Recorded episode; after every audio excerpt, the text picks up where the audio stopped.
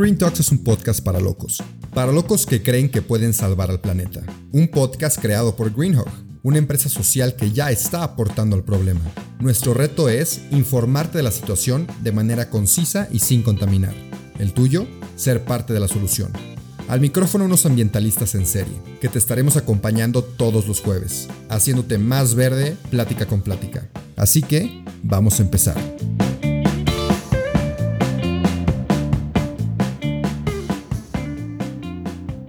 Bienvenido, bienvenida a el podcast de Green Talks, a otro episodio más. Y el día de hoy es un poquito diferente porque no tengo un invitado o una invitada aquí conmigo, Tampoco tengo a uno de los cofundadores que nos regalan sabiduría. Hoy estás conmigo. Entonces me presento. Yo soy Rubén Santillán. Estoy trabajando con Greenhog. Empecé haciéndoles el podcast. Como si ya los he escuchado antes, probablemente pues lo sabes. Pero recientemente me, metí más formalmente a trabajar con ellos y, me encanta, me encanta todo lo que hacen. Pero ya, ya saben que, hemos platicado mucho de la ropa, del fast fashion, de por qué Greenhog es lo que es, cómo se fundó, incluso los problemas que, han, que se han topado, ¿no? Eh, ese fue el último episodio. Pero hoy quiero platicar un poco de, de mi tema, ¿no? De lo, a lo que yo me dedico, de mi Greenhog, por así decirlo. Y eso es, pues, la alimentación. Resulta que la alimentación, creo que ya también lo sabes, pero tiene un fuerte impacto en tu salud, el hecho de que te sientas bien y de que te veas bien, pues es tu alimentación. ¿Qué le estás metiendo a tu cuerpo? ¿Con qué estás agarrando energía, no? Durante tu día. Y resulta, y esto me enteré de esto hace un año y medio, que tu alimentación también afecta fuertemente al planeta, a la salud del planeta. Y es de lo que te quiero platicar el día de hoy. Voy a decir la palabra y asusta a algunos, te dan ganas de molestar a veces al escuchar esta palabra, pero el término vegano, ¿no? O vegetariano. Yo soy vegano y llevo siéndolo no mucho tiempo, llevo un año y medio. Y déjame te platico que antes yo era un carnívoro voraz. Pero mi historia ya la conté en otro episodio de este mismo podcast, así que si la quieres escuchar, regrésate. Ahorita te voy a contar cómo es que la alimentación puede afectar la salud del planeta. Entonces, no te burles, no pienses mal del veganismo o del vegetarianismo. Déjame te explico qué es. El vegetariano simplemente no come carne y el vegano ya es más una postura ética. Yo soy vegano por la postura ética, pero esto empezó por cuestiones de salud. Yo empecé a alimentarme de manera vegana a base de plantas y me empecé a sentir muy bien. Claro, esto lo hice con mucho conocimiento de nutrición. No estudié nutrición, pero me informo muy seguido. Y esto lo hice consciente y informándome todos los días. Entonces me fue muy bien, me sentí muy bien y dije, wow, ¿por qué no había hecho esto antes? Dejé la carne, dejé los lácteos, mi cuerpo me lo agradeció y, en ese aspecto me, gustó. Pero dije, no me haría vegano o no me quedaría en, esta, en este tipo de estilo de vida solamente porque me siento bien, porque pues me gustan las hamburguesas, ¿no? Y me gustan eh, las alitas. ¿Qué pasó ahí que hizo que dijera, sabes que yo me quedo como vegano? Fue primero el cambio climático y el fuerte impacto que tiene la carne en nuestro planeta, y no nos lo dicen tan seguido bueno, ya es un poco más, ya es un poco más sabido, pero como quiera hace falta informar mucho. Y también el tema, pues, de, de los animales. La verdad se siente bien bonito el comerte algo que no haya muerto ni haya sufrido para que esté en tu plato. Siempre están los típicos que dicen las plantas sufren.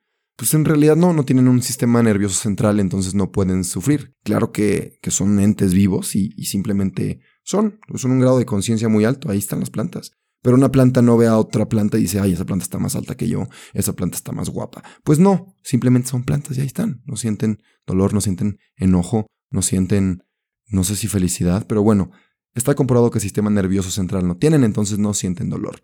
En cambio, los animales sí, incluso los cerdos son más inteligentes que los perros, son más cariñosos, eh, forman relaciones íntimas entre sus compañeritos cerditos, las vacas también, cuando una vaca lechera le quitan a su hijo porque pues, no puede tener hijos, su, labor es que las expriman y le saquen leche, entonces una vaca sufre mucho por, por días enteros. Pero bueno, no me voy a ir tanto en ese tema porque luego la gente se pone incómoda y no te quiero poner incómodo. Si estás lista, si estás listo para escuchar todo esto, dirígete a mi página que se llama El Plantívoro, pregúntame lo que quieras. Igual tengo un episodio de, de la leche en el Plantívoro Podcast. Pero bueno, no te quiero poner incómodo en este episodio de Green Talks. Lo que sí quiero tocar a profundidad y a detalle es el tema del cambio climático. ¿Por qué? Porque en Greenhawk nos esforzamos todos los días en combatir el problema climático que tenemos hoy en día, que es muy grave. Siento que no tengo que decirte lo grave que es porque ya lo sabemos, estamos viendo muchísimas consecuencias todos los días y necesitamos soluciones, necesitamos soluciones eficaces porque mira, reciclar está bien en tu casa y separar, pero a lo mejor puedes hacer un poquito más.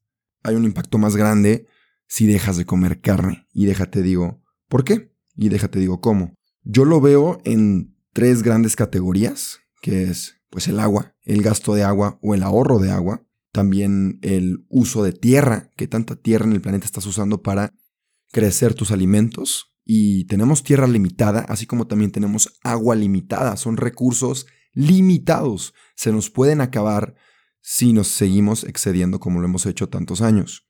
Y otro aspecto, pues es, digamos que la atmósfera, ¿no?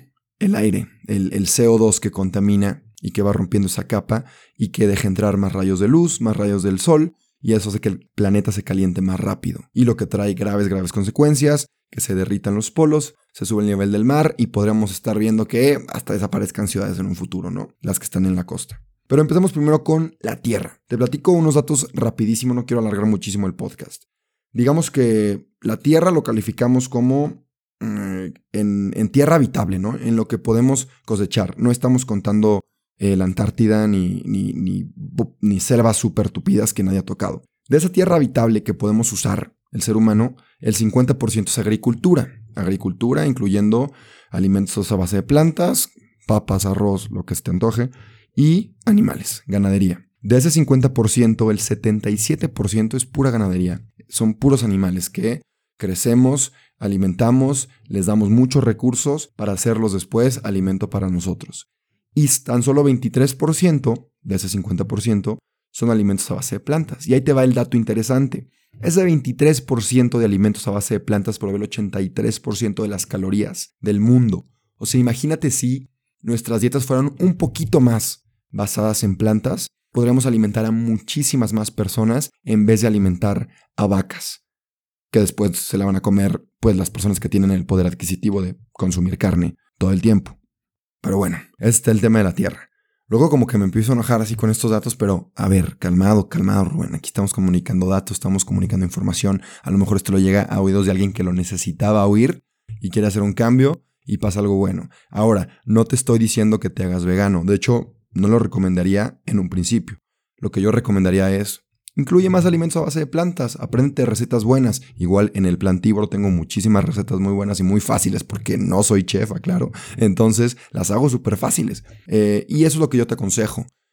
Incluye más de estas opciones en tu día a día y poco a poco vas a consumir menos producto animal y poco a poco vas a contaminar un poco menos. Pero bueno, ahora en cuanto a reforestación, porque también tenemos muchos bosques y selvas que son parte de la tierra de nuestro planeta, y déjame te informo que la ganadería, otra vez las vacas que criamos, son responsables de hasta un 90% de la deforestación global. En el Amazonas, que son los pulmones de nuestro planeta, es de un 70 a un 90% la, la, causa de deforestación, la ganadería. También porque estas vacas comen, que comen soya y otras, otras, otras, ¿cómo se llaman? Crops, otras, otras plantas, ¿no? que se tienen que poner en plantíos enormes, se tienen que deforestar acres y acres de, selva para poder poner la soya y para poder poner las vacas y alimentarlas y luego no las comemos. Como ya te dije lo del Amazonas, pues también el 80% de los animales terrestres viven en junglas y bosques y, ah, bosques y bosques que están en riesgo de, desaparecer. Le estás quitando su casita, entonces si te gustan los jaguares y otros los tucanes, no sé, animales de la selva, pues bájale a la carne, porque la carne es culpable de que le estén quitando su casita a ese jaguar, por ponerlo muy, muy sencillo. Déjame te platico rápidamente el agua.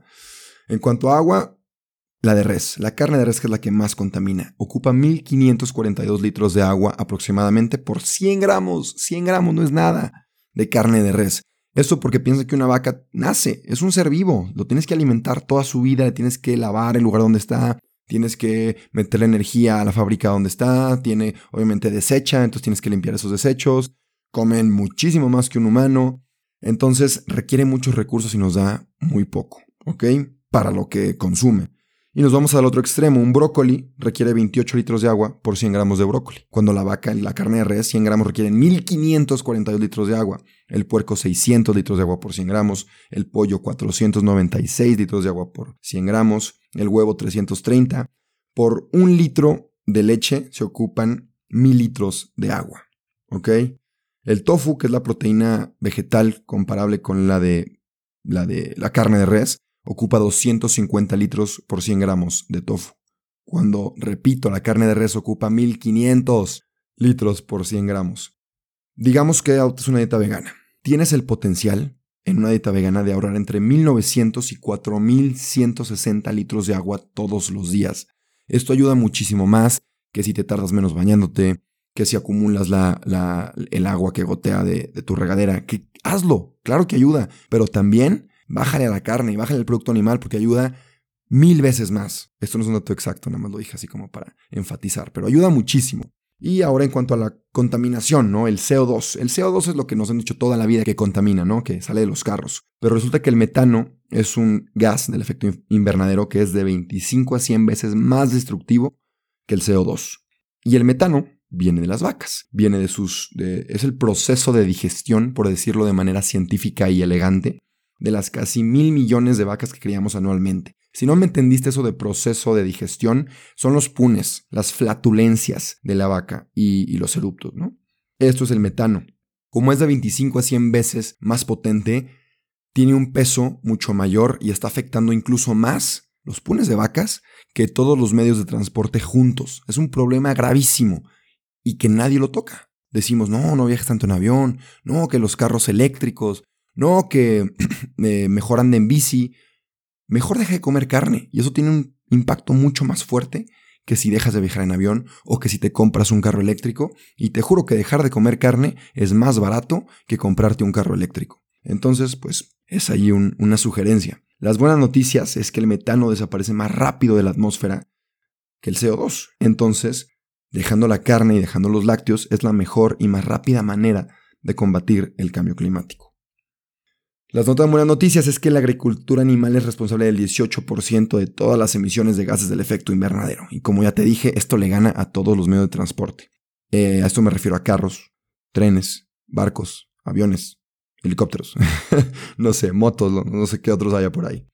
Pero bueno, estas son las cifras y, y, a ver, no quiero que te agüites si te quedaste hasta este punto. A lo mejor dijiste que no, ya este vegano anda aquí diciendo puras cosas que no quiero escuchar y te saliste. Si te quedaste, gracias, o sea, muy bien, significa que te interesa esto. Repito, para concluir, no, no quiero que te hagas vegano. De verdad no es la intención, la intención es que le bajes, que mucha gente le bajara al consumo de producto animal y en realidad no habría necesidad de que existan los veganos porque sería un consumo mucho más responsable, un consumo con producto animal muy, muy, muy moderado. Y yo siento que los veganos nacen de, la explotación tan fea que, existe en cuanto a, los animales, a los mataderos. Hay un dicho que dice que si los mataderos tuvieran paredes de cristal, todo mundo sería vegetariano. Pero claro, no nos enseñan lo que pasa ahí adentro. Entonces, híjole, eh, como te di, ya, ya me, fui como que en, esa imagen medio fea, no me quiero quedar ahí contigo, pero no, no tienes por qué ser vegano, pero sí te pido, si ya llegaste a este punto, si ya lo escuchaste, que le bajes a tu consumo. Si te importa el planeta, si te importa el medio ambiente, si te importa el futuro de tus hijos, de tus nietos o de los hijos de tus amigos y los nietos de tus amigos, considera bajarle al producto animal, porque como ya viste en los datos que te acabo de dar, es bastante, bastante efectivo el irte por esa vía a base de plantas, porque lo que comes es todos los días, tres veces al día. Ahí estás protestando todos los días desayuno, comida y cena, en el que yo no quiero contaminar, yo no quiero comer algo que haya sufrido, yo no quiero contribuir al consumismo y te juro que va a tener un gran impacto. Aunque no lo veas luego, luego, pero va a tener un gran impacto. Entonces, espero que te haya quedado algo. Eh, me repito, repito, soy, soy Rubén, soy Rubén el plantívoro. Cualquier cosa que necesites referente a una dieta basada en plantas, un estilo de vida basado en plantas, me puedes encontrar en el plantívoro. Y como consejo, te daría, consejo final, siempre lo pregunto en las entrevistas de episodios pasados, ahora me lo voy a decir a mí mismo y lo voy a contestar, diría que no juzgues algo antes de intentarlo. Y eso fue lo que a mí me llevó a este camino vegano eh, a base de plantas. Dije, ¿sabes qué? Toda mi vida he juzgado a los veganos, toda mi vida he juzgado a los vegetarianos. Hoy voy a intentarlo. Voy a hacer un mes de intentar recetas a base de plantas, a ver qué tal. Y pues mira todo lo que salió de ese no voy a juzgar y lo voy a intentar. Así que te dejo a ti el mismo consejo. No juzgues, inténtalo. Nos vemos en el siguiente episodio. Adiós.